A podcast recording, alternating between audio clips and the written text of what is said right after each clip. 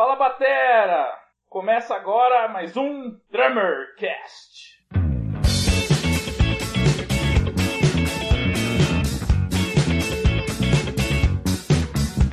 Seu primeiro podcast sobre bateria nesse Brasilzão do meu Deus. Hoje aqui temos Alisson Rezende. Opa, muito obrigado pelo convite, tô felizão demais. É uma honra gigantesca. Pode parecer clichê, mas é verdade. Kaique com vida de batera monstro. Felipe Barbosa já é um dos caras mais importantes da bateria nesse país. E o Deck Santos que viaja mais do que não sei o que aí, ó. Temos aqui também ele, o grande Deck Santos. E aí, galera, beleza? Tudo bem? Muito obrigado, Kaique. Alisson Rezende, obrigado pelas palavras, sempre muito gentil. Felipe Barbosa, meu querido amigo e representante aí do Clube do Baterista. É uma honra estar aqui com todos vocês, viu? E ele, o meu parceiro aqui de Drummercast, Felipe Barbosa, do Clube do Baterista. Fala Kaique, fala galera. É um prazer poder gravar com vocês hoje. Tenho certeza que esse bate-papo aqui vai tirar bastante dúvida e vai contribuir para o conhecimento de todos os bateras que estiverem acompanhando a gente.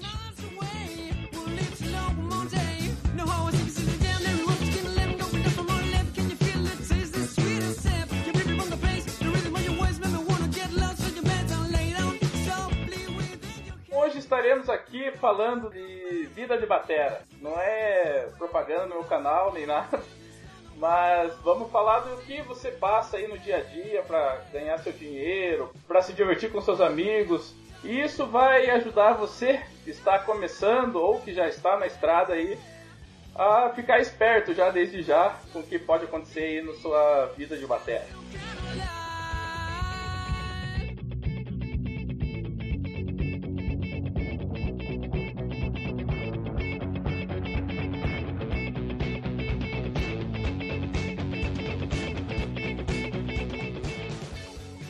Esse programa é um oferecimento do Vida de Batera, que tem a sua página no Facebook e seu canal no YouTube, e do Clube do Baterista. Fala aí, Felipão. Vocês que quiserem ouvir os episódios anteriores podem passar lá em clubedobaterista.com.br, acessar a categoria Drummercast e lá vocês vão ouvir os episódios 1, 2 e 3. Se você é usuário de dispositivos Apple, você pode ouvir pelo iTunes procurando por Drummercast nas categorias. Se você é usuário de aparelhos Android, baixe o aplicativo Podcast Addict. E para você que gosta dos produtos do Clube do Baterista, no final o Felipão vai deixar aqui uma surpresa para você.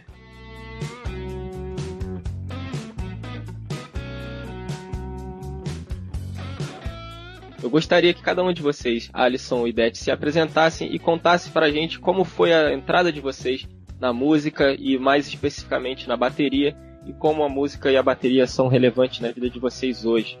A bateria entrou na minha vida por volta do segundo semestre de 92.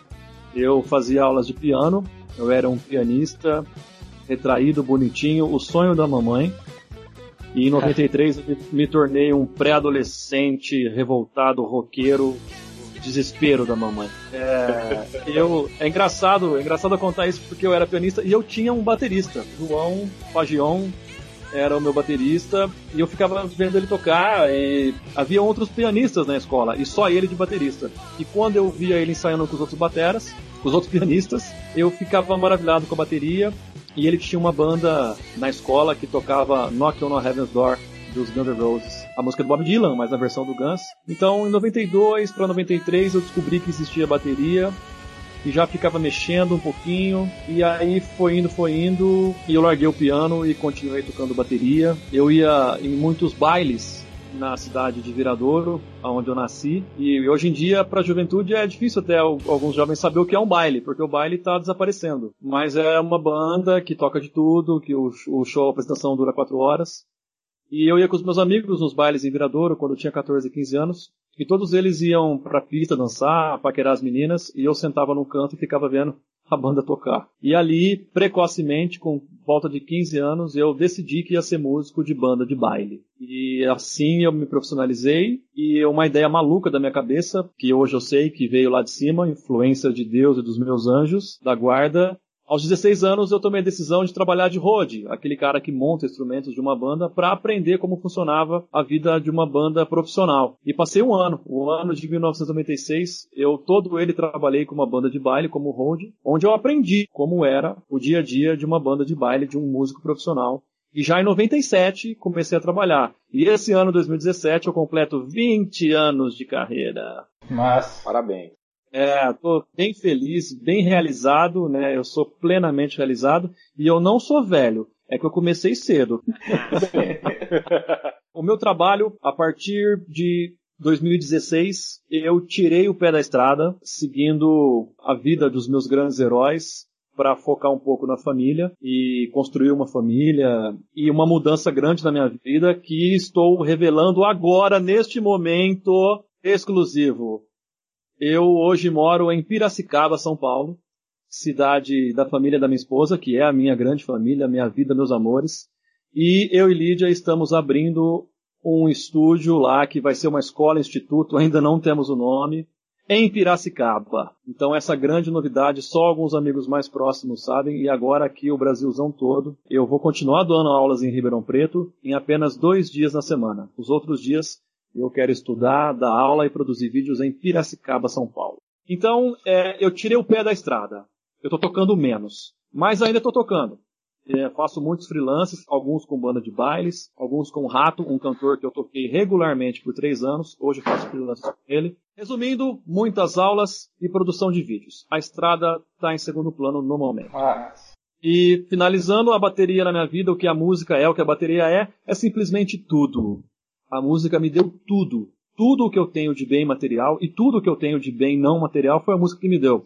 Eu estou conversando agora com três pessoas incríveis do mundo da música que a música me deu. Oh, quer me emocionar já, né? Peraí que agora escorreu um suor nos olhos aqui. Um, um suor hétero. Já come...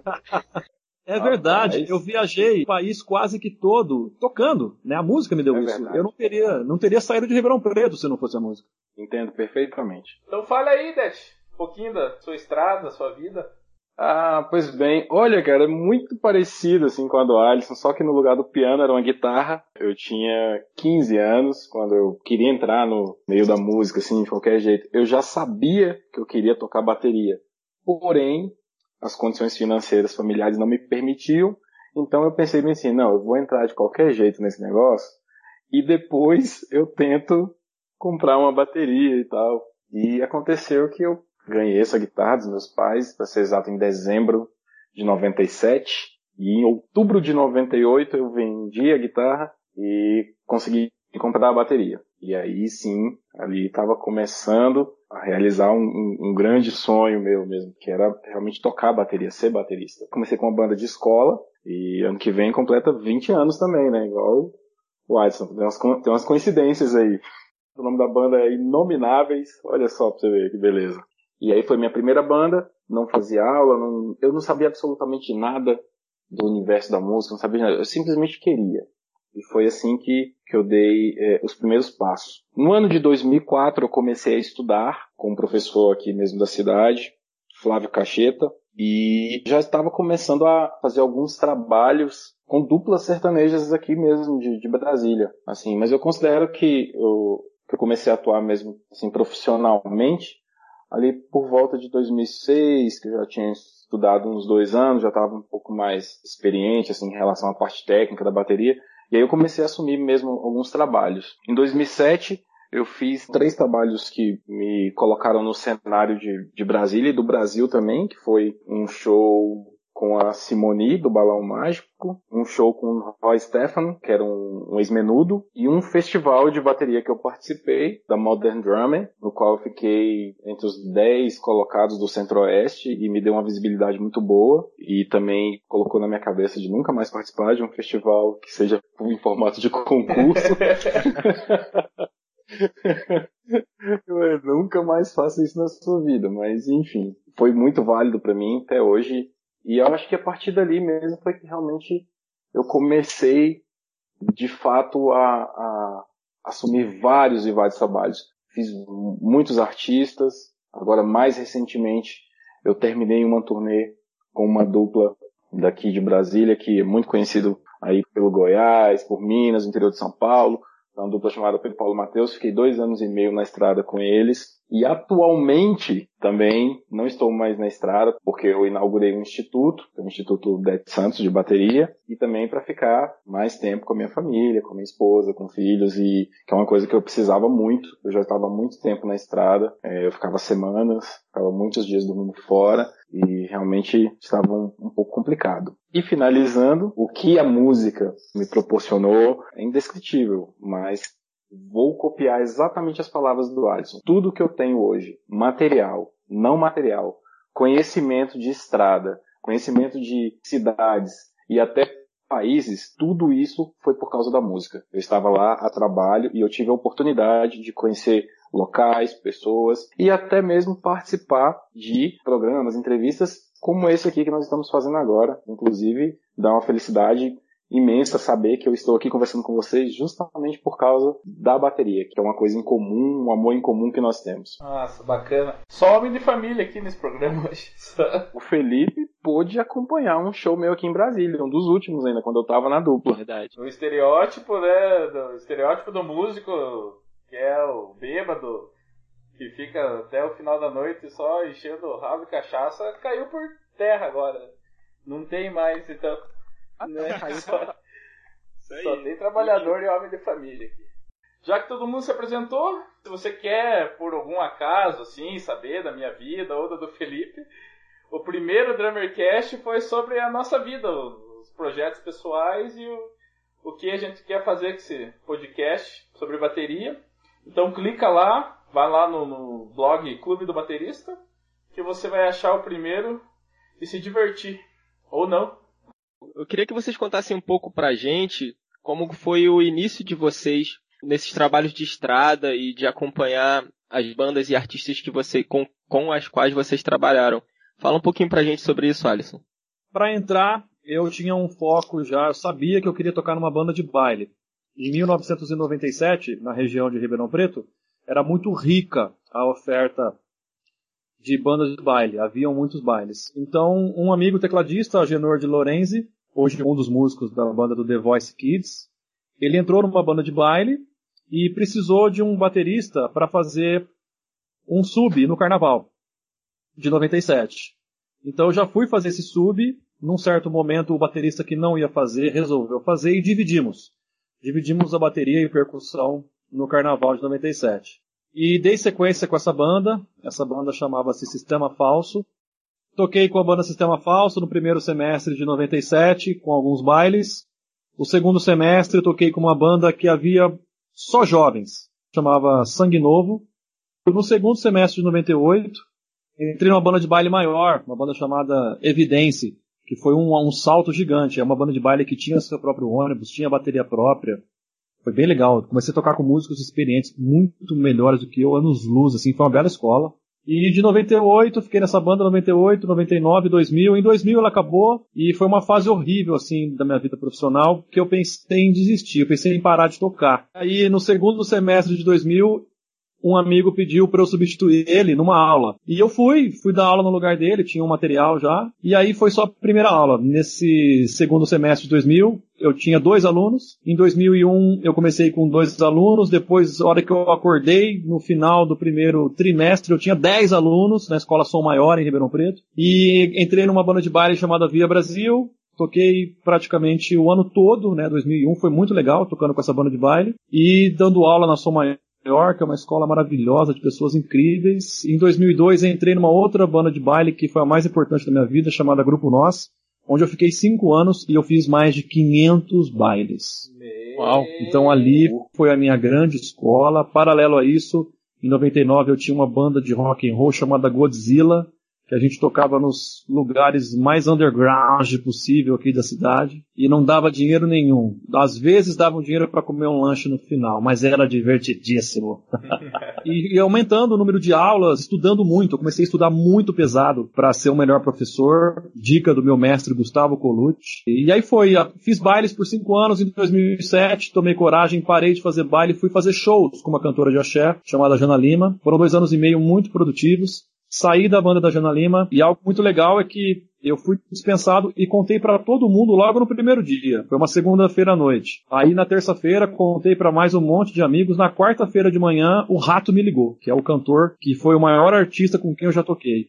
Então eu fiquei desempregado um dia. O Rato me ligou, fizemos alguns shows, teste assim, e já no finalzinho de 2009 eu tava na banda do Rato, em 2010 toquei todo ele com o Rato, viajei o Brasil inteiro, andei de avião pela primeira vez, achei o que massa. 2010 inteiro com o Rato, 2011 inteiro com o Rato, 2012 inteiro com o Rato, 2013 já saí do Rato e entrei numa banda chamada Senhor X, aqui de Ribeirão Preto, uma banda que quando eu entrei, tinha 17 anos de estrada. Toquei 2013 inteiro, 14, 15 todo. No finalzinho de 2015, tomei a decisão de tirar o pé da estrada para focar na família, construir uma família. E esse projeto está indo bem até agora. E a experiência de estrada, a quantidade de pessoas que eu conheci, a quantidade de lugares que eu conheci, foi incrível. Não foi um acidente estar na estrada, eu quis. Quis fazer esse mundo de shows e viajar esse tanto que eu viajei.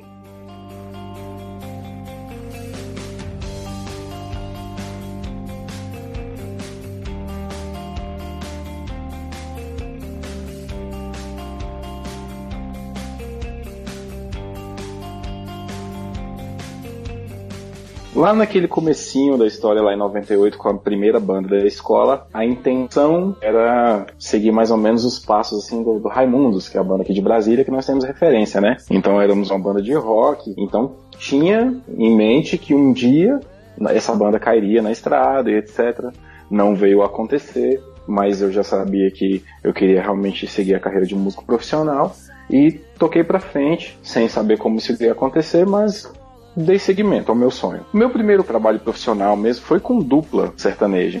Aqui em Brasília e região, isso é muito forte já tem algum tempo, porque nós somos um pequeno quadradinho no meio do Goiás. Sempre rolou muito esse negócio de, de duplas aqui. E eu fui contratado, acho que foi o ano de 2001, eu estava trabalhando em uma padaria que era para tentar pagar minhas aulas. Não consegui ainda, mas eu estava trabalhando nessa padaria e o salário mínimo da época, se eu não me engano, era 212 reais e 46 centavos, alguma coisa assim. E uma dupla sertaneja me ofereceu 400 reais para eu acompanhá-los, né? Rapaz, mas foi a maior alegria da minha vida. Que eu pensei, ué, vou ganhar praticamente o dobro. E só para tocar. E aí eu comecei a viajar com esses caras. Eles já tinham uma van. Comecei ali pingando no Goiás, para um lado, pro outro, para um lado, pro outro acompanhando essa dupla e já fazendo o meu nome no meio. É muito comum, né, as, as duplas se conhecerem e, e a gente divide palco, divide os horários dos shows nas casas de shows e acaba que você vai conhecendo, os duplos vão te conhecendo também. Ficaram falando muito rápido no meu nome pelo fato de Deus ser um cara muito estudioso na época da banda de rock e passar por essa parte sertaneja e já tirar o repertório direitinho, ter um bom cuidado com essas coisas. Rapidamente começaram a falar muito no meu nome na cidade. E aí eu fui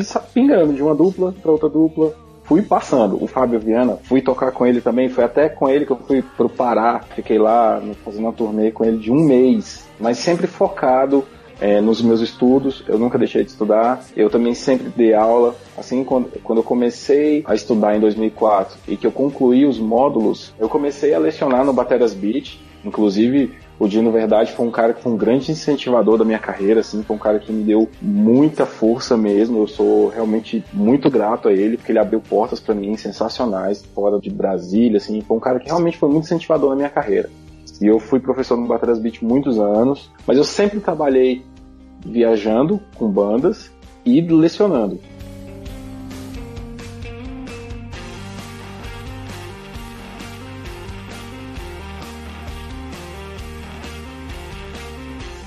Meados de 2010, eu fui para os Estados Unidos, onde eu fiz aula com o meu BFF, né, que é o Thomas Lang, que é o best que é o Best Friend Forever, né? Então eu fui em 2010 para Nova York, eu fiz esse curso com ele na Drummers Collective, tive a baita sorte de ter também nesse curso o Jojo Maia dando aula de técnica de mão e o Billy Ward dando aula de técnica é, falando sobre groove, como gravar em estúdio, acompanhar banda, essas coisas. Retornei ao Brasil, continuei atuando com bandas. Eu toquei em muitas bandas, eu não consigo realmente lembrar de todas, mas assim, todo ano eu tava acompanhando um ou dois artistas. Acompanhei Thaís Moreira, que foi um artista que participou do The Voice, cantava axé. Acompanhei um outro cantor chamado Vitor Viana, mais nessa linha do Rocha já, desse, desse universitário mais moderno. Em 2014, eu tive uma oportunidade maravilhosa, assim, que essa realmente é memorável. Talvez tenha sido minha maior excursão. Foi com uma banda de heavy metal chamada Vogan, que é uma banda aqui de Brasília. Nós participamos daquele festival chamado Progressive Nation at Sea, que foi um festival organizado pelo Mike Portnoy. E lá. Uou, todo poderoso! e aí, nesse festival, cara, tinha bandas como Periphery, Devin Townsend Project, a banda do meu coração, que é o Animals as Leaders, com o animal do Matt Garska na bateria, e eu tive a oportunidade de vê-lo tocando duas vezes, conversei com ele. É, eu não acredito ainda que eu toquei no mesmo festival. E pude ver o Mike Portnoy tocando em duas ou três ocasiões, tanto com o Transatlantic quanto com o Neil Morse, e a menos de cinco metros da bateria dele. E aí, retornando desse festival, que ele foi em Miami, dentro de um transatlântico, é, que foi da costa de Miami até Bahamas e depois voltou. E o pau quebrando, com shows simultâneos o tempo inteiro. E assim que eu retornei, isso em 2014, fui convidado para assumir as baquetas lá nessa dupla, que é o Pedro Paulo e Matheus. E aí sim eu viajei muito e fiz muitos shows, uma média de 160, 170 por ano. e aí depois disso, quando eu já estava para sair da dupla, aí eu inaugurei o meu instituto e aí eu já estava pensando já com a ideia fixa de realmente sair para ficar mais em casa, para dormir mais na minha cama e ficar mais tempo com mulher, com filho, essas coisas, porque realmente estava muito cansativo. Eu já estava, já tinha momentos assim que eu saía de casa já um pouco chateado, até minha esposa percebia isso, porque a semana de show começava na quinta, né? Um dia que eu acordava já estressado, e etc, nervoso e supostamente ninguém sabia por quê. Mas é porque eu já ia pra estrada, provavelmente voltaria domingo ou segunda. Nossa, eu com 80, 90 no máximo que chegava, já achava bastante. Era bem pesado.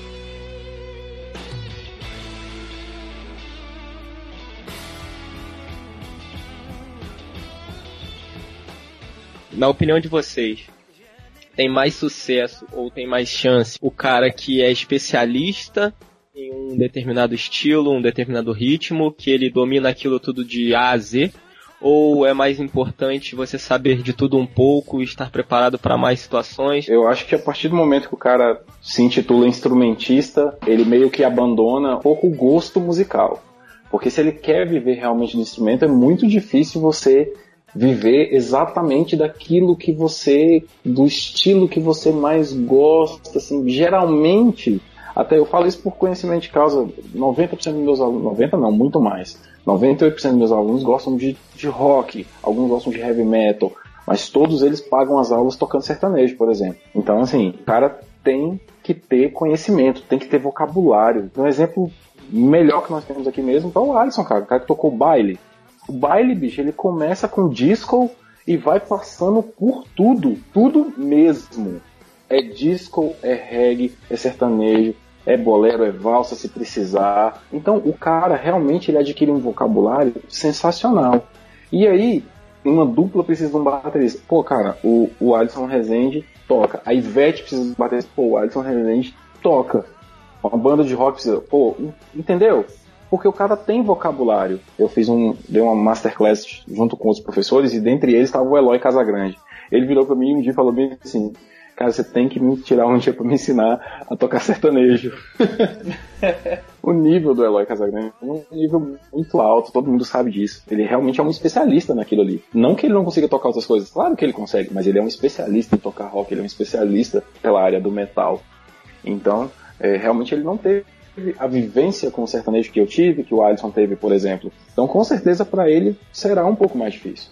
Então, eu sou extremamente a favor do cara ter conhecimento mesmo, o máximo possível. Sabe? O máximo. Meus alunos perguntam, isso, quanto tempo eu tenho que estudar? Eu falei, o máximo que você conseguir.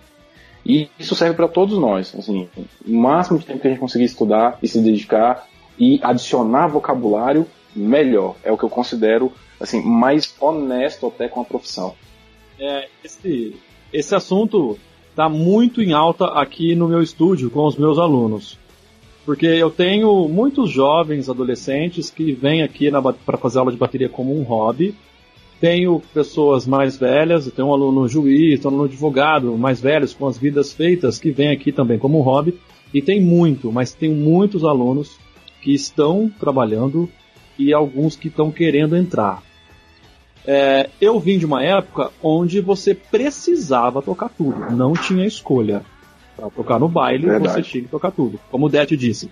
O, todo baile parece que é unânime. Começa com uma música disco, meio eletrônica, dançante, para esquentar o público. Depois entra uma música de sucesso, seja um axé, um sertanejo ou um pagode. Vem o clássico medley dos anos 70. Depois uma música mais lenta, dançante. E você precisa tocar com identidade. Na hora que for samba, tem que parecer samba.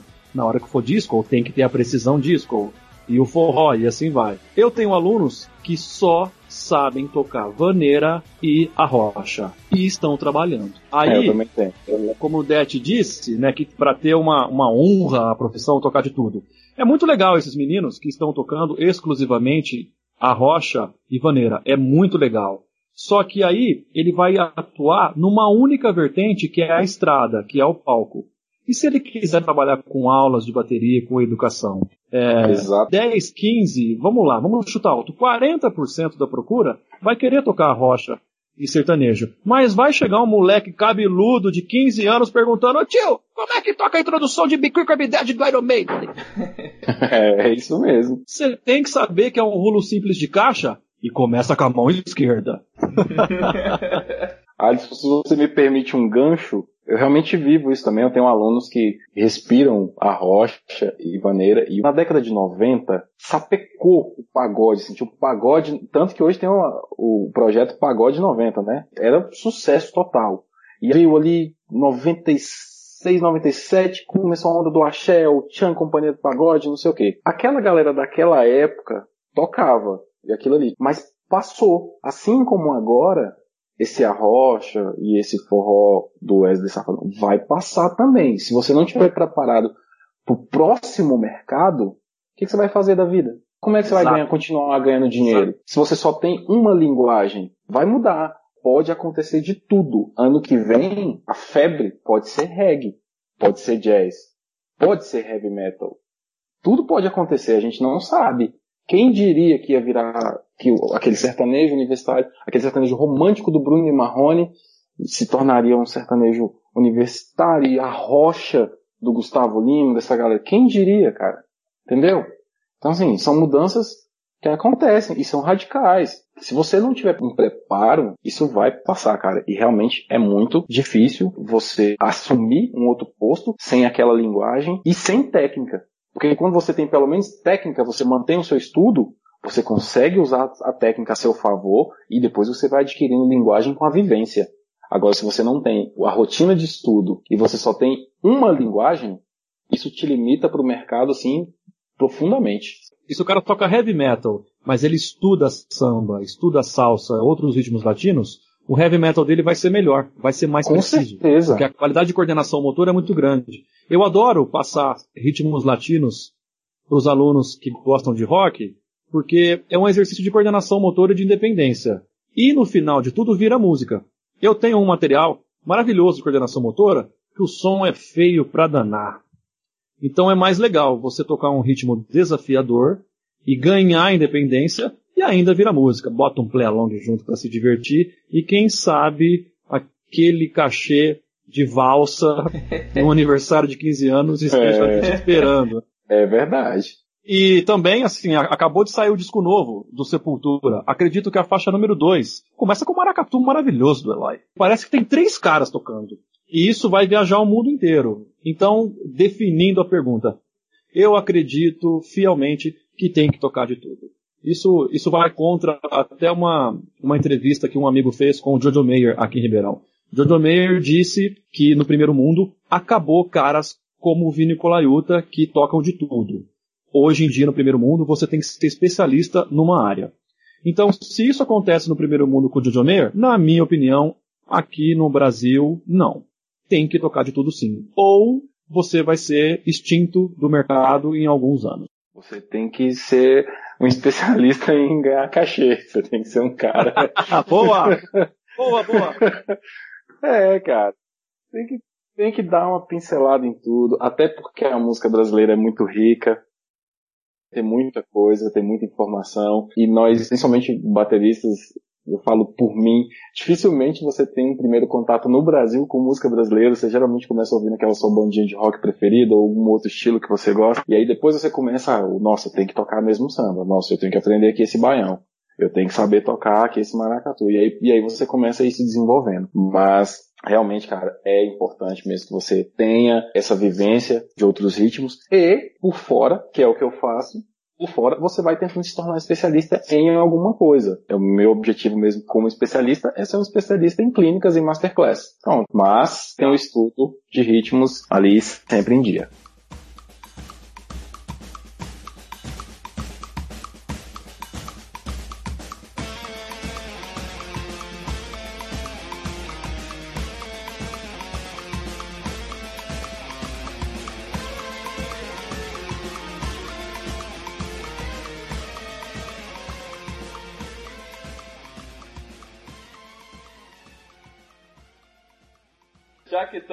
Vibe de contar as experiências, vamos começar da parte que eu adoro, que é a desgraça dessa vida de batera. Viajar, quebrar carro, perder avião e hotel. Vamos começar lá. Vamos falar o que, que acontece nessa estrada aí do Brasil, que não é tão legal assim que nem a galera pensa que é viver de música. Por experiência própria, já tomei banho de balde lá em Imperatriz do Maranhão, se algum dos dos meus colegas músicos que estiver ouvindo aí vão lembrar e vão dar risada. Já quiseram cobrar a van minha pra ir tocar, viajar. Já falaram que ia ter janta, a janta chegou depois do show. Então, antes de eu contar essa história, quero saber do Alisson qual que aconteceu mais recentemente. A mais recente, eu mesmo criei o problema, né? Eu não como mais carne, eu sou um meio vegetariano. Então já começa assim, nunca tem janta para mim, porque sempre vem um marmitex cheio de carne, cheio de churrasco, então eu não como carne. Mas isso é um extra, né? Vamos falar do geral. Na época que eu comia carne. O grande principal problema é a estrutura. Todo mundo vê o DVD dos Rolling Stones e acha que tem hotel com toalhas brancas para cada músico. não, não tem. O pessoal vê o DVD, vamos falar de um grande artista no Brasil, J Quest. Tem um making off do J Quest que após o show tem champanhe junto do produtor. Meu, não, não, não tem champanhe. Se tiver água, agradeça aos céus. Então, nesse, nessa fase, assim, é, eu já toquei no mainstream, já toquei com um grande artista, o Rato, a Jana Lima, o próprio grupo nosso tinha uma boa estrutura. Mas quando você vai começar, você não vai pegar uma boa estrutura. Então prepare-se para ficar sem banho prepare-se para ficar sem janta. E olha lá, se você receber vai ser super legal. Verdade. O meu perrengue mais recente foi com horários de uma banda, onde eu cumpri com os horários, passagem de som, montagem, e alguns músicos não cumpriram com o seu horário. E foi atrasando, foi atrasando, ficou com pouco tempo para janta. E alguns dos bailarinos e alguns dos músicos que passaram a tarde inteira no hotel enquanto eu montava a minha bateria, disseram: "Ai, gente, não dá para jantar, vamos comer um lanche". Aí o outro: "É isso, lanche, lanche, lanche". E eu calmamente, num silêncio, disse: "Ninguém vai decidir o que eu quero comer. Eu vou jantar". eu já estava muito bravo. Foi no dia que o cara mexeu na minha bateria, inclusive. Meu... que vida, hein, amigo? Mas mexer na bateria acaba com o humor de qualquer um mesmo. Com certeza. E, assim, foi antes. Então, quando ele mexeu, eu já tava bravo. Mas, para quem está começando, que é, o, que é o nosso grande objetivo de atingir o pessoal que quer entrar no mercado, esteja pronto. Aquele glamour que você vê no DVD, que você vê nos vídeos do YouTube, aquilo existe sim. Mas você não vai começar por ali. Caso você comece, nossa, parabéns e me mande um WhatsApp, vê se tem um emprego de hold para mim. É, o perrengue de horário. É muito. O meu pai fala isso. Nossa, meu filho, você trabalha, você depende de muita gente no seu trabalho, né? Deve ser, deve ser difícil. E é difícil sim. Então o perrengue principal é falta de estrutura. Banda de baile. Eu fiz o último baile dia 14 de janeiro. Foi incrível. Nós saímos de viagem às 6 horas da manhã e chegamos no local para a montagem do equipamento por volta de 10 horas da manhã. Não tinha hotel. Tinha um camarim com colchão no chão. Eu passei o dia todo lá, enquanto os caras montavam a estrutura, e depois passei o som, tocamos, e quando acabou, tinha que esperar o pessoal desmontar a estrutura para colocar no ônibus, porque viaja todo mundo junto. Equipamento de som, instrumentos musicais e a banda. Então esteja pronto para sair de casa às 6 horas da manhã e voltar às 6 horas da tarde do outro dia. Para ficar com alimentação precária, não ter banho e passar o tempo todo no lugar onde você vai tocar. E na hora de tocar estar sorridente e bem disposto. Exatamente. É, exatamente. O Henrique, o meu grande mestre da, do mundo da música, o Henrique, dono do grupo nosso, já falecido, ele disse: quem pagou o ingresso para te assistir, tá te olhando no palco, e naquele momento você não tem conta bancária, você não tem a família destruída, você não tem problemas. Por quatro horas, ou duas horas, dependendo da situação, a tua obrigação é fazer com que aquela pessoa esqueça que ela está devendo no banco, que ela está com problema em casa, e tem que sorrir. Ah, mas não dá para tocar com o filho doente, a esposa doente sorrindo. Sim, dá. É a tua obrigação. Se você tem 15, 16 anos e está ouvindo o Alice falar, não, mas eu aguento, isso é legal, viajar, eu fico no colchão mesmo no chão, eu como no outro dia só. Você vai, vai ficar, você vai ficar mais experiente, você vai pegar isso aí várias vezes na sua vida e você não vai pensar assim daqui a um tempo, sabe? Então, quando a gente fala que esse problema de estrutura é, é, acontece e a gente não reclama porque a gente é estrela e precisa de hotel para descansar, essas coisas. É porque para você conseguir render o que você precisa render, você precisa estar descansado, precisa estar alimentado, hidratado. Então é só que eu sei que os adolescentes, quando eu falo para aluno, né, putz, esse, esse final de semana eu fiz um show Fui jantar, o cara me deu um misto quente lá, eu fiquei com fome, tive que comer um sanduíche depois do show.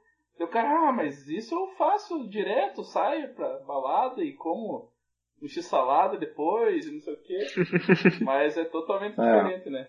Não é nem a questão da idade, né? Até porque é, é, se tratando de, de preparo físico, já tem muitos anos que eu, que eu lido com, que eu penso nisso, eu faço academia, eu corro todo dia pensando na, na estrada, mas se, é, tem, tem um psicológico, se às vezes você está num lugar e você é maltratado, etc., o abalo psicológico é muito maior do que o abalo físico. Até porque você é o baterista, tem que se manter sadio psicologicamente para que você conduza a sua banda, então isso é muito complicado.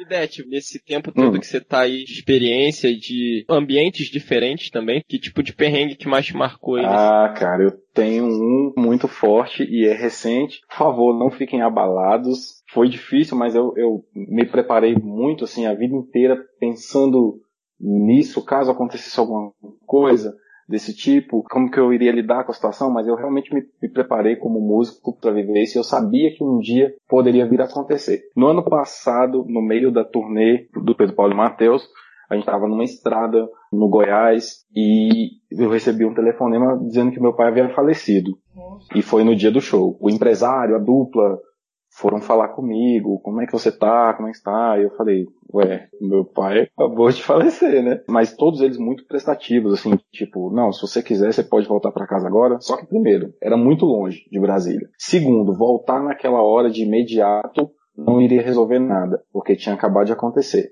É, meu pai havia feito uma cirurgia, já era um senhor de idade, tinha 82 anos etc.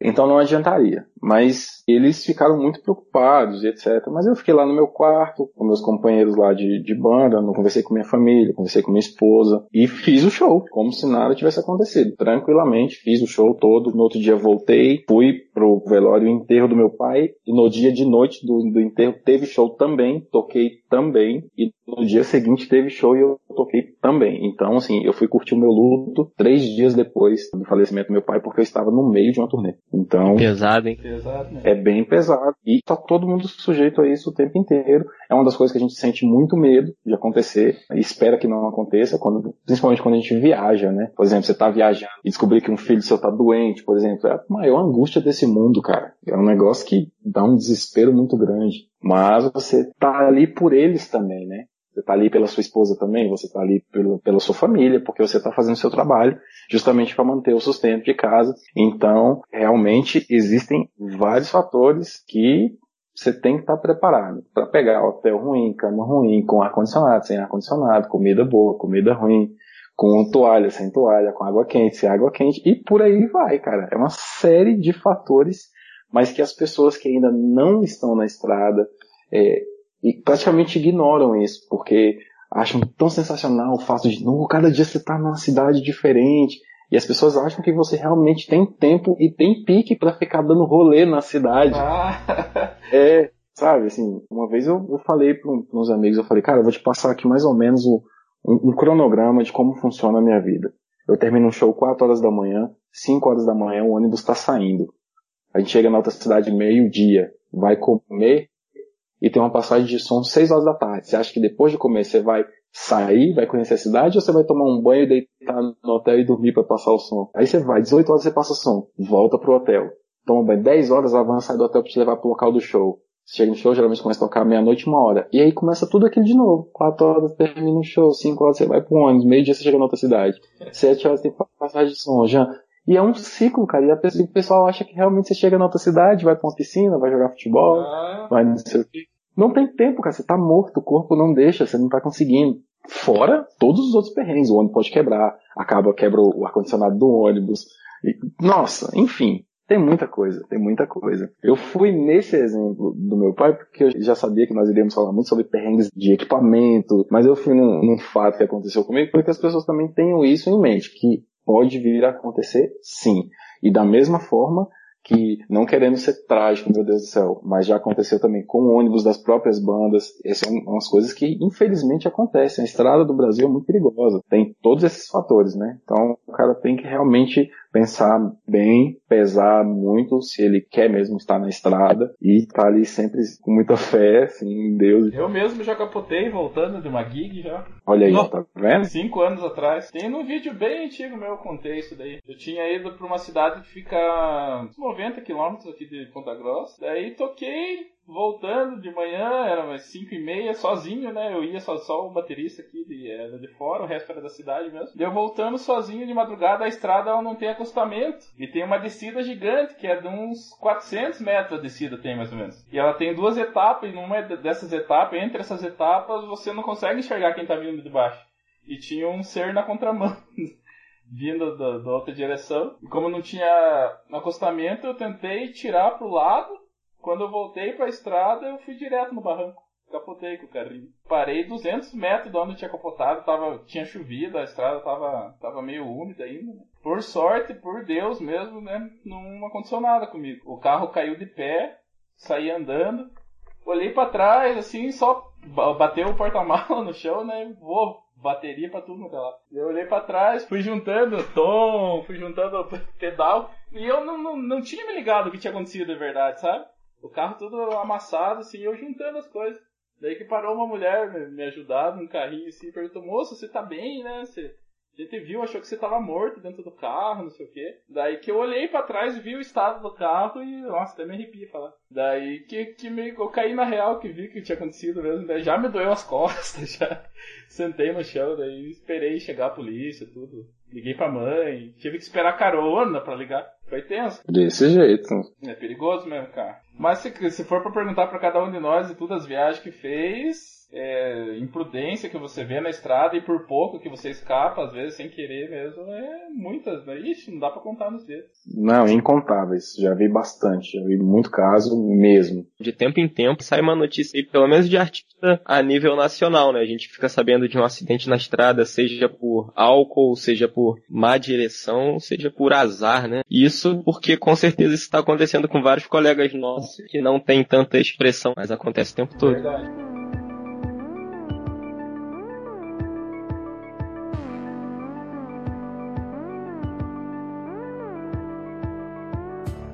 vamos falar de coisa boa, senão essa galera de 15 anos que vocês falaram já estão indo estudar engenharia. ah, é, mas Mas é importante saber dessas coisas, não ficar achando que é tudo a Disneylandia. Não, é verdade. Todo mundo gosta de viajar, né? Porque tem aquela sensação, o viajar dá uma sensação de férias. Então as pessoas fazem aquela associação bem assim, cara, o cara já faz o que ele gosta, que é tocar bateria. E toca a bateria viajando. Cara, isso é perfeito perfeito, velho. E aí ainda vem uma terceira enganação, né? Ele toca a bateria, que é o que ele gosta pra caramba, viaja e ganha muito dinheiro. ganha! é, esse muito dinheiro aí tá fora, hein? Pois é, mas a galera tem mais ou menos isso na cabeça, né? Então assim, Claro que eu adoro tocar bateria, bicho. Eu amo tocar bateria, é o que eu mais gosto de fazer mesmo, assim. Não à toa é minha profissão. Viajar, assim, realmente é muito bom.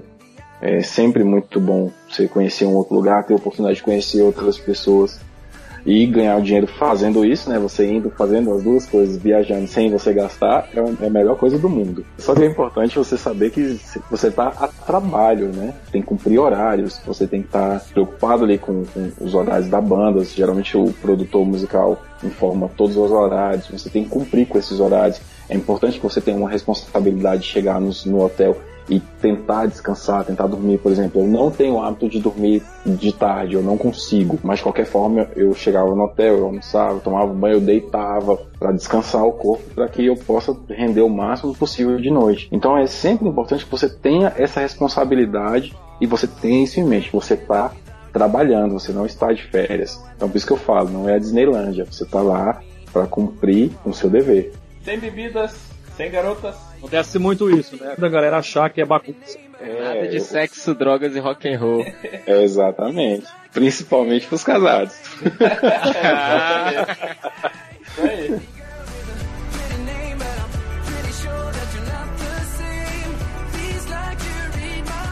Queria que vocês compartilhassem com a galera um pouco sobre as melhores experiências que vocês tiveram na estrada. Eu conheci muitas cidades, tive a oportunidade de viajar o Brasil inteiro praticamente, locais onde dificilmente eu teria curiosidade, por exemplo. Esse mês eu vou tirar as férias e vou lá para Roraima, entendeu? Porque não tem familiar, não tem nada. Mas eu tive a oportunidade de estar lá, através da música. Fiz várias amizades, conheci lugares sensacionais, tive a oportunidade de comer comidas diferentes, típicas, regionais, aprender mais sobre as pessoas, aprender gírias regionais, que eu acho sensacional, eu adoro. Eu tenho um, um, amigo queridíssimo, queridíssimo, que é o Augusto Silva, que é o baterista da Spock Frevo, que é um cara sensacional. E junto com ele eu tenho um outro amigo chamado Júnior Eugênio, que eles são lá de Pernambuco, e eles me ensinam cada dia, cada dizer, né? Então, a gente faz muita amizade. E outros países, né, cara? Eu acho que isso aí foi o ápice, assim, o, o auge da, da, minha carreira. Então, assim, tem as coisas ruins? Tem, mas tem muita coisa boa também, cara. E, na verdade, e tem muita coisa boa mesmo. As minhas coisas boas, é, eu lembro bem da adrenalina e da emoção de tocar para um grande público e a cada música, a cada arranjo, é, a euforia dessas pessoas era e é emocionante fazer um ritmo de axé e as pessoas cantarem junto. Algo que eu ainda não experimentei. E talvez não experimente, não sei. É o fato de estar num quarto, escrever uma música e depois ouvir uma multidão cantar aquela frase que eu escrevi num quarto. Isso eu não sei se eu vou passar. Mas o lance de fazer um groove, de tocar o axé, o rock, e as pessoas reagirem a isso, essa adrenalina que arrepia, que é emocionante, isso aí eu acho que é a melhor coisa que, que me aconteceu. Eu brinco com os amigos e com os alunos que esse sentimento você não pode comprar.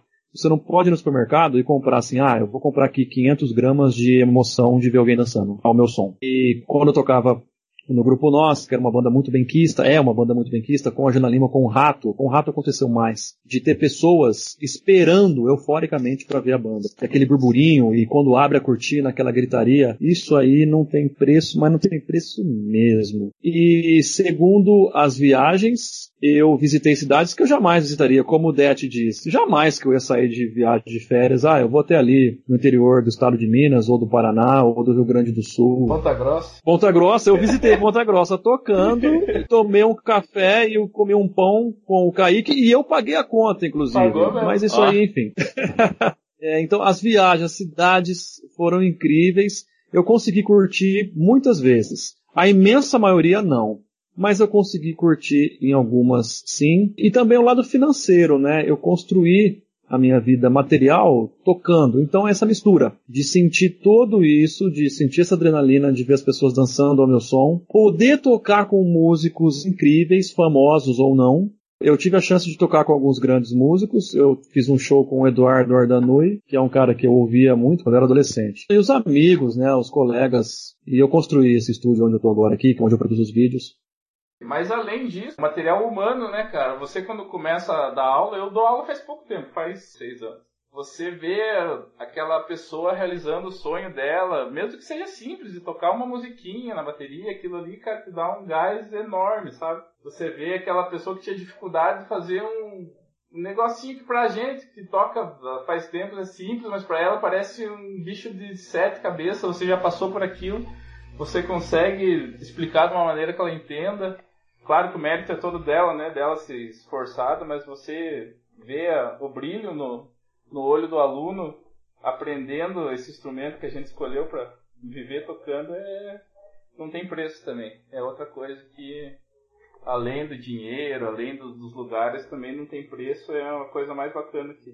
E como vocês encaram essas questões, principalmente familiares, de saudade, de suporte da família, porque às vezes ocorre de passar muito tempo fora de casa e por situações complicadas como o Det passou?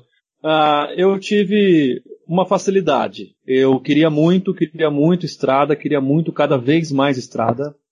E por mais que eu tocasse uma agenda de às vezes 10, 12 shows por mês, nos auges da, da minha vida na estrada, com o Grupo Nós, com o Rato e depois com o Sr. X, eu tinha o apoio completo da minha esposa Lídia, que quando era minha namorada no Grupo Nós, eu tinha o apoio completo. Eu costumo dizer que tudo que eu tenho é por causa dela. Então eu tive o apoio em 200% da Lídia. E as viagens eram curtas no seguinte na seguinte situação. Eu saía muitas vezes na sexta e voltava domingo, na época do grupo nós, e depois com o rato saía na quinta e voltava domingo à noite, segunda. E um detalhe importante, eu não tenho filhos. Isso aí muda bastante coisa. Eu caí na estrada com 17 anos, com 16 como hold. Aos 16 anos, eu tive um problema, o meu pai não queria, só que meu pai e minha mãe eram separados, eu vivia com minha mãe. Nesse ponto minha mãe falou assim, ó, se vira moleque, cai pro mundo, vai correr atrás das tuas coisas. Então, eu caí pra estrada com 16 anos, aí não tinha namorado, não tinha mulher, não tinha nada. Quando eu entrei na estrada pra valer como músico foi em 2002, já tinha a Lídia, apoio 100% total, toquei, toquei, toquei, não tinha filhos e era muito jovem. Agora aos 37, eu não quero passar tanto tempo fora. Mas eu acho que o Det vai poder prolongar mais nisso porque ele chegou a passar um mês fora. Eu tenho, para mim foi muito fácil porque eu queria estar nessa estrada e eram três, quatro, dois dias na semana sem filhos e com apoio total da minha esposa, que tenho até hoje. Eu já passei mais tempo, né? Como o Alisson mesmo citou aí, eu realmente cheguei a ficar um mês em Belém do Pará, porque eu assumi uma turnê de um artista no meio e ele estava lá e já estava com uma agenda programada para lá. É, apartamento alugado para banda, tudo já acontecendo. O resto da banda já estava junto há dois meses fora de casa. Foi realmente é, foi um mês difícil, não, não foi fácil. Sente falta mesmo de casa filho, é, mas a exemplo do Alisson e para minha sorte também e para sorte dele também, porque isso é muito difícil. Mas realmente a minha esposa, eu costumo dizer que ela é minha maior fã, né? Ela me conheceu tocando e gostava da banda que eu tocava, gostava das músicas. Então a minha esposa sempre me deu muito, muita força, muito apoio, porque ela sabe que eu realmente dedico muito nessa profissão eu levo isso muito a sério, eu tô sempre tentando fazer o melhor. E a estrada, ela sempre, sempre apoiou. Mas quando eu falei que tava saindo do Pedro Paulo Matheus, a gente quase deu uma festa. porque, porque, cara, eu tiro pela minha filha. Minha filha tem 10 anos e toda noite que eu ia sair e que eu tava com ela, ah não, pai, você já vai. Ah não, pai, você já vai. E eu tenho um episódio que eu guardo dela quando ela era pequenininha, que uma vez eu tava saindo para tocar. E lá na minha mãe, eu tenho um pequeno estúdiozinho também que eu construí na época só para estudar. E tem uma bateria lá dentro. E toda vez pela manhã, quando eu tava lá estudando, a, a Mirella levantava e ia lá, porque ela já sabia que eu tava lá estudando. E aí uma bela noite eu tô saindo pra, ir tocar e ela agarrou na minha perna e começou a chorar. Não, não era sempre que ela fazia isso, acho que ela fez isso umas duas, três vezes. Mas nessa noite ela começou a chorar e tal. E eu falei, não, mas papai tem que sair pra tocar, ganhar dinheiro. Aí ela, mas como que vai ganhar dinheiro? Aí eu, quando o papai toca a bateria, o homem dá dinheiro pro papai. Ela falou bem assim, então toca nessa aqui. E apontou pra da sala lá. que pedrada. Aí quebrou as pernas. E minha esposa é uma pessoa que me deu sempre muito apoio nesse quesito, mesmo eu ficando longe muito tempo. Eu acho até que ela tem mais força do que eu, assim, nesse quesito. Eu sou mais focado, assim, eu tenho um foco muito grande em relação à música, em relação a isso mas eu acho que ela é mais forte. E eu acho que ela me dando mais força, sim, eu, eu, acho que eu consegui suportar mais tempo em relação a isso. E quando eu falei para ela que eu já pensava, já estava pensando em sair da noite também, ela também deu um apoio sensacional, mesmo sabendo que o orçamento iria cair drasticamente, porque eu não ganhava mal lá na dupla que eu tocava. Mas mesmo assim, ela também me deu esse apoio que foi sensacional e que realmente faz muita diferença na nossa vida, assim, de quem atua, de quem está na estrada.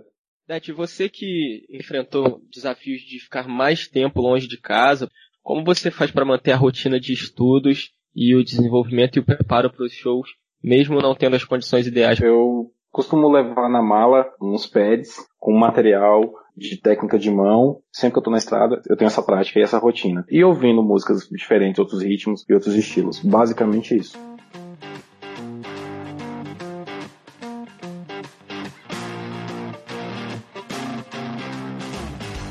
Hoje vamos estrear aqui no Drummercast um novo quadro. Perguntas do Batera. As perguntas foram enviadas nos perfis pessoais de cada um dos participantes.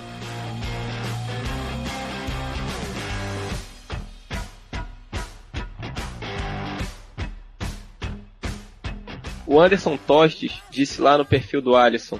Comenta um pouco sobre composições de notas na bateria, como por exemplo os gospel chops, que possuem muitas notas e preenchem bastante o som. O que, que você acha dessa onda, Alisson? Ah, isso aí tá em alta atualmente, né? Eu tenho alunos que entram aqui e perguntam, ah, Alisson, eu quero aprender gospel chops.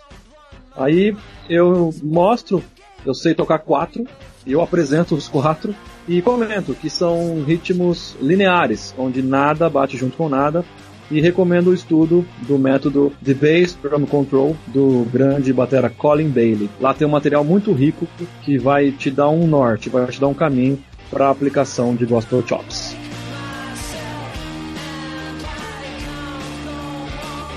E a próxima pergunta é do grande Thiago Bags Drummond, lá do The Web Drummer Show. Quando você envia uma proposta de trabalho para um fabricante, importadora, e ela não responde, o que fazer? Na opinião de vocês, é normal que determinadas marcas simplesmente ignorem os músicos? Não responder realmente é, é deselegante, não é legal. Mas eu vou defender, é, em parte, os fabricantes e importadores. A quantidade de e-mails e mensagem no Facebook, em perfis ou fanpages de músicos pedindo patrocínio é imensurável. E o pior, o grande problema, são bateristas que mal começaram a carreira de músico, não tem estrada nenhuma, não tem experiência, não tem nada. Muitos deles escrevem no idioma muito parecido com o português. Eu sério, lembra bastante, mas aquilo que eles escrevem não é eu tenho um trabalho muito forte com a PowerClick. É, eu produzo os vídeos da, de como usar os produtos e algumas das maneiras de produção. E muitos músicos que estão começando acreditam que eu tenho o poder de colocá-los na empresa. E não, eu não tenho poder. Mas eu posso sim recomendar. E eu recebo muito, pessoas, eu recebo muito pedido. É, teve um menino que me escreveu, Alisson, eu quero ser endorse PowerClick, eu vou ser o melhor baterista do mundo, eu vou ser isso, eu vou ser aquilo. Eu falei, cara, muito legal. É, qual é o seu canal do YouTube? Olha, cara, eu não tenho canal do YouTube porque eu não tenho câmera ainda. Você entende, né? Meu, não, eu não entendo. Enfim, para não perder o foco da pergunta do Thiago Baggs Drummond. Um parênteses. O Thiago Baggs Drummond é um dos caras mais importantes da bateria no Brasil, já, junto do Felipe do Clube do Baterista. É, então, as empresas recebem muitas, muitas, centenas de propostas. E isso atrapalha propostas realmente válidas. Teria que disponibilizar uma pessoa para trabalhar nisso em tempo integral. Algumas grandes marcas têm essa pessoa, outras marcas não têm. Então, resumindo, a quantidade de propostas sem conteúdo nenhum atrapalha as propostas realmente boas.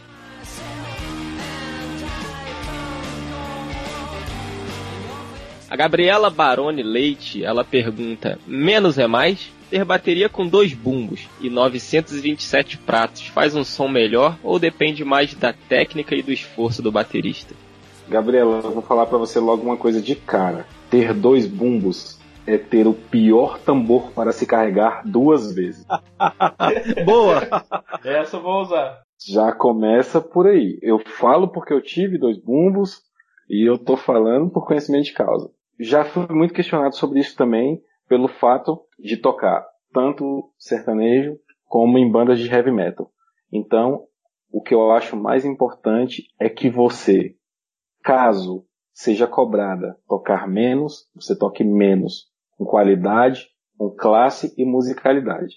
E caso você seja cobrada tocar mais, você consiga tocar mais com velocidade, clareza, né, que seus toques sejam extremamente definidos. O importante é esteja preparada para qualquer situação. Em relação aos tambores da bateria, número de peças, número de pratos, coloque no seu kit o que for necessário e o que não te distraia. Se você for tocar um sertanejo e precisar só de dois crashes, um splash e um china, coloque isso. Se você for tocar heavy metal igual aquele Priester e precisar de uma quantidade imensa de pratos de ataque porque a sua música pede isso, coloque isso. Então, são coisas que você realmente vai aprendendo com o decorrer, com o tempo, e aí você monta o seu kit para gig que você vai tocar.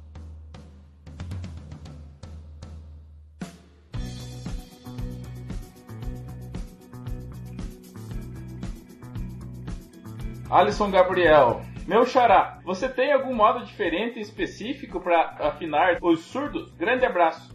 É nós. Não, não tenho nenhum modo especial. A palavra surdo para esses tambores que ficam no chão é brasileira, né? Na verdade, o nome dessa peça é tom. É, a diferença é que no nome em inglês, é, o tom que fica no suporte é chamado de rack tom e o tom que fica no chão ao lado é chamado de floor tom. Floor significa piso, chão. Então eu encaro tudo como se fosse tom. Pensando assim, eu mantenho as peles de resposta muito mais esticadas que as batedeiras seja no tom de 8 ou no tom de 16. Nada de especial. É, eu queria fazer uma pergunta pro Alisson. Alisson, se a pele de baixo é a de resposta, a de cima é a de pergunta?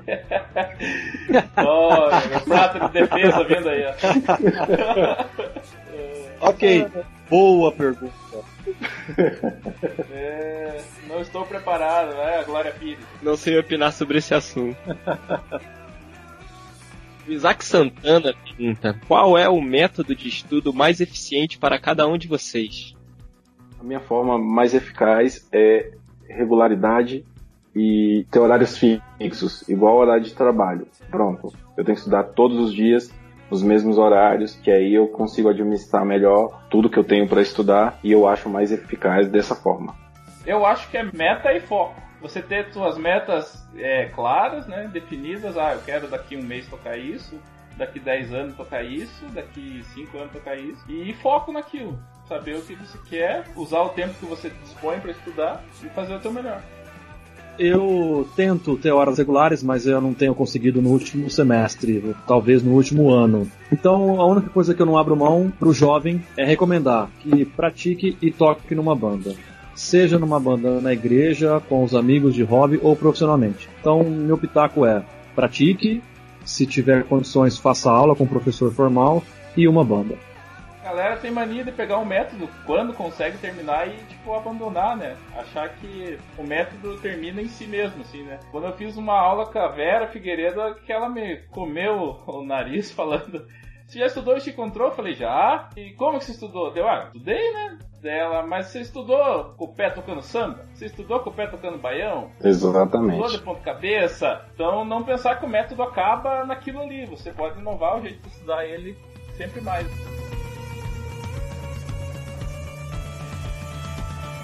Jonas A.F. Cardoso. Minha dúvida sobre a vida de gig quando em palco, usar metrônomo ou não usar? Eu prefiro sempre tocar com metrônomo, que for possível, assim, né? Que a banda esteja preparada para isso, não só, só eu, né? Que tenha todo um background, né? Que tenha equipamento para isso, né? Que não é só você colocar o metrônomo no teu ouvido e sair tocando, né? Não é tão fácil assim. Mas depende da situação, tem situação que não é necessário. Eu, particularmente, venho acostumado a tocar com o famoso VS, né? Pois é. Que é o Virtual Studio, então, assim, eu prefiro tocar sempre com o metrônomo. Tira a responsabilidade, né, de adiantar e atrasar o ritmo. Eu sinto isso, cara. Quando eu toco sem metrônomo, de tanto acostumar com o VS também, me dá, não sei, parece que eu tô sempre fora do, do andamento. Eu acho mais seguro. É questão de costume também. Eu defendo 113% clique. Clique eternamente. E o Jonas ainda pergunta se é legal usar apenas kit eletrônico nos gig tudo ou só quando é algo muito específico mesmo. Se eu puder, eu prefiro meu kit acústico, normal, batera mesmo. A bateria eletrônica realmente se for alguma coisa muito específica, se você tiver que disparar algum efeito que tenha se tenha realmente é, que tenha que ser disparado por você, pelo batera, que não possa ser adicionado no VS, por exemplo, no computador. Aí sim, aí você adiciona lá a parte, partes de bateria eletrônica, mas bateria eletrônica mesmo 100%, eu corro léguas.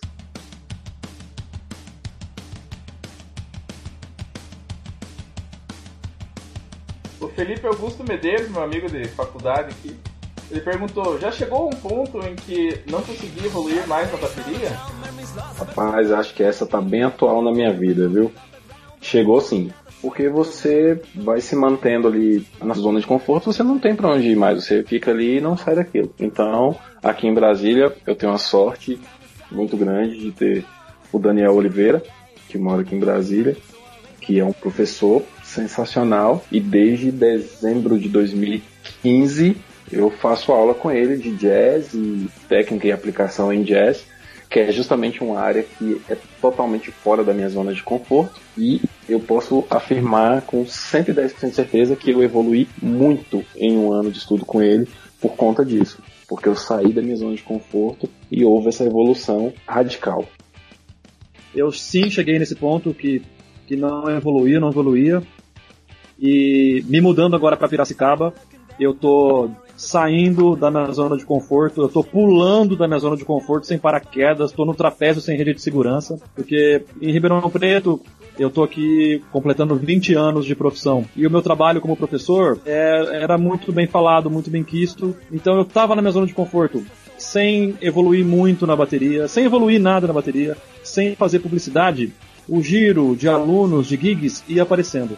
Agora, numa praça nova em Piracicaba, eu tô tendo que me reinventar. Eu tô estudando pra chuchu. Esse lance de fugir da zona de conforto, você tem que descobrir algum jeito de fugir. Na Expo Music de 2015, o, um dos meus maiores parceiros comerciais, a quem eu chamo de chefe, virou para mim e falou assim: Alisson, faz quatro anos que você não produz nada. Você precisa dar um jeito e se reinventar. E ele é, mas assim, ele falou é, com muito carinho, porque ele conhece muito da minha vida pessoal. E sem saber como eu sairia da minha zona de conforto, de como viria.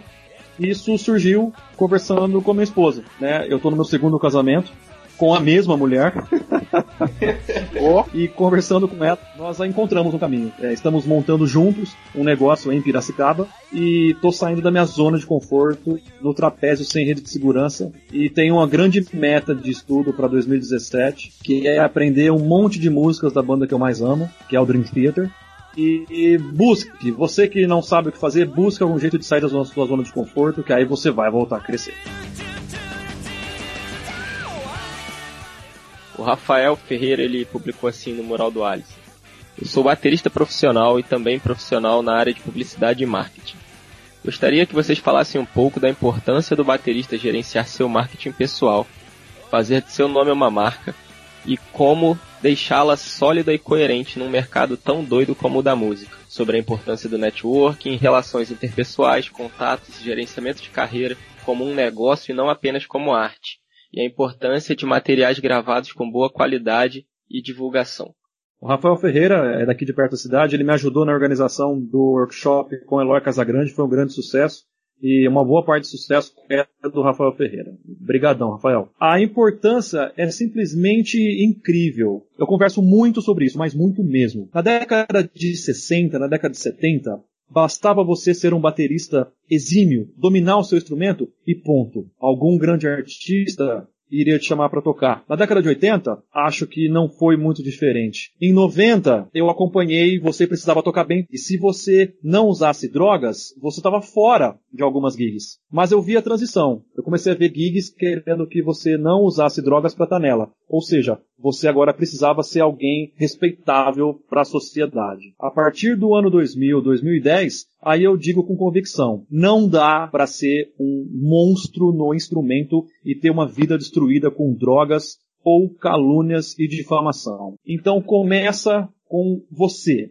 Você tem que ser polido. Você não pode ser um bêbado famoso. Você não pode ser o maconheiro da cidade. Então você tem que gerenciar uma carreira e tem que ser uma pessoa respeitável para ser uma marca. E essa é a grande é, jogada errada da imensa maioria dos músicos. Eu não sei se vocês conhecem, mas eu conheço vários músicos incríveis que passam um dia no muro das lamentações chamado Facebook. Todos nós temos um músico foda, ou desculpa o palavrão, que não, não pensa assim. Então tem que gerenciar sua carreira, você tem que pensar na grana, você tem que pensar no seu marketing. E um extra da pergunta do Rafael Ferreira, é, antigamente você precisava ter um par de baquetas, uma boa bateria, um bons pratos e um metrônomo.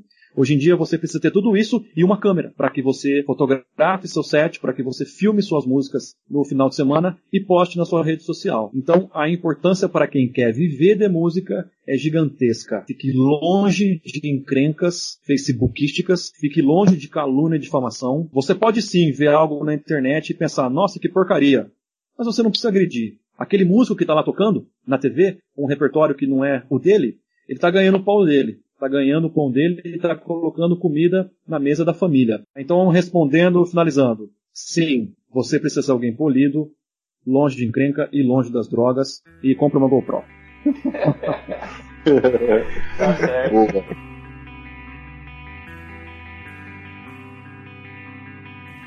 Quando você pensa em comprar um produto, nós como bateristas, por exemplo, todo mundo tem aqui uma preferência, ou, ou prato, ou baqueta, enfim.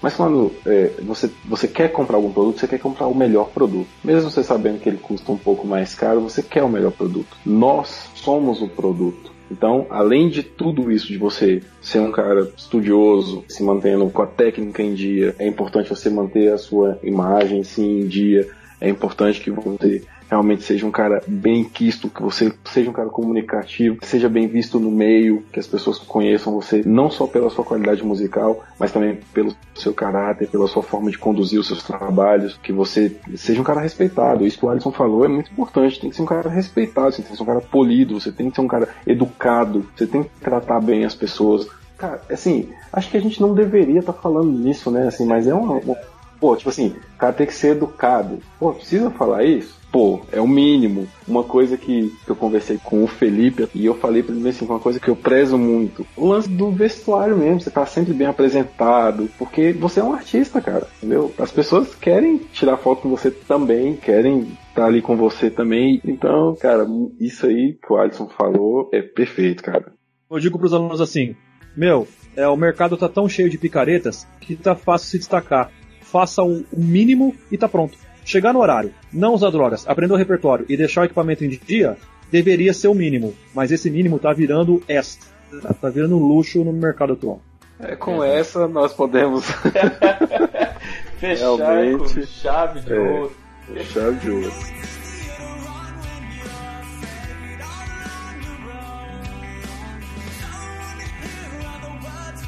Isso aí, galera. Primeiro eu queria agradecer de vocês terem aceitado bater esse papo aqui com a gente. Foi de um crescimento enorme, foi muito construtivo. Então queria agora pedir para cada um de vocês deixar suas últimas palavras, né? E seus contatos, suas redes sociais, como que a gente pode entrar em contato com vocês. Agradeço a vocês pelo convite, agradeço a Deus pela permissão de estarmos todos aqui. É muito legal mesmo, um aprendizado incrível. Parece conversa piada, mas é real, né? O aprendizado é sempre monstruoso. Na parte comercial, agradecer a fé que a Nagano botou na minha carreira no último ano. Estou muito feliz. A Crest Symbols, que eu estou trabalhando desde 2009. A Novitá Importadora, que distribui as baquetas Los Cabos, as peles Aquarium. A PowerClick, uma empresa maravilhosa. A Mi Audio, fones. Ao Clube do Baterista. E a cada um está ouvindo esse podcast até agora. Se você já é músico profissional, muito obrigado, colega, por compartilhar isso com a gente. Se você é um jovem que está começando, não desista, não desista. Mais um bordão. Só você pode resolver os seus sonhos. É verdade demais. Se você não tem o apoio na sua família, vai ficar um pouquinho mais difícil. É, minha mãe me chamou de vagabundo até o dia que eu comecei a ganhar dois mil reais por mês. Vai nessa, vai nessa que o que é teu ninguém vai tirar. Obrigado, Dete, obrigado, Felipe, obrigado, Kaique contato é Alisson Rezende com Y, Rezende com Z. no Instagram, no YouTube, no Facebook. Até meu WhatsApp deve estar no Facebook, eu acho. E tá fácil me achar.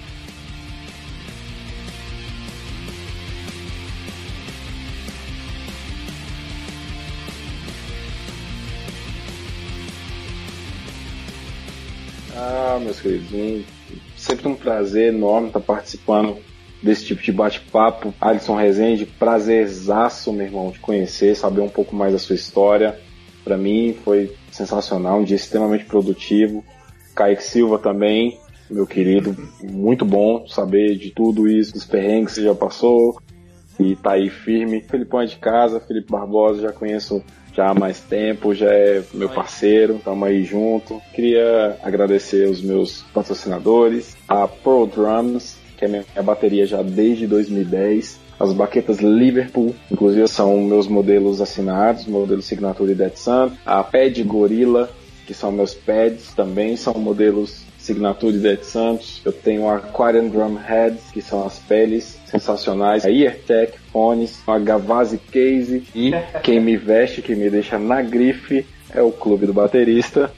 Fornece meus bonés, minhas camisetas lindíssimas e essa galera realmente faz toda a diferença no meu tocar e no meu visu. E nas redes sociais, eu tô aí como Det Santos, D de dado, D-E-T-H Santos, todas as redes sociais, Facebook, tá tudo lá, você vai encontrar como Det Santos, pode entrar em contato, mandar pergunta que eu respondo.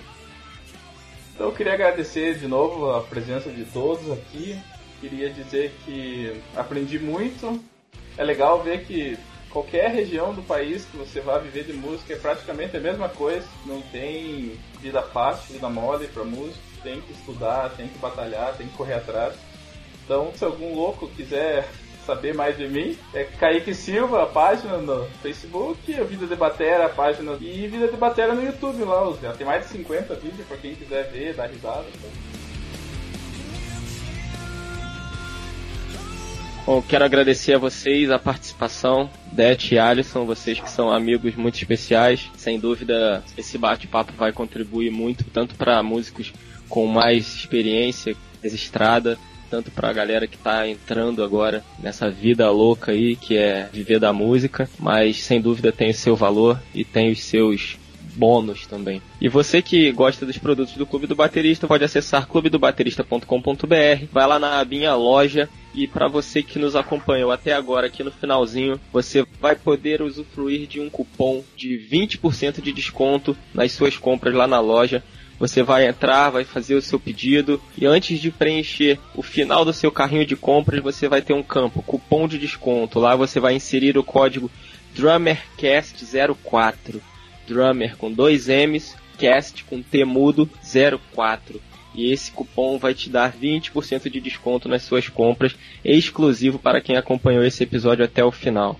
E se você gostou desse episódio, se você achou que as informações aqui foram importantes e se elas contribuíram para o seu conhecimento de alguma maneira, por favor, compartilhe esse material nas redes sociais, compartilhe no seu Facebook, marque seus amigos bateristas e nos ajude a fazer com que o Drummercast alcance mais e mais bateristas Brasil adentro. Envie para nós as suas sugestões, as suas dicas. Se você quer que a sua pergunta seja lida aqui no nosso episódio, envie um e-mail para drummercast@clubedobaterista.com.br.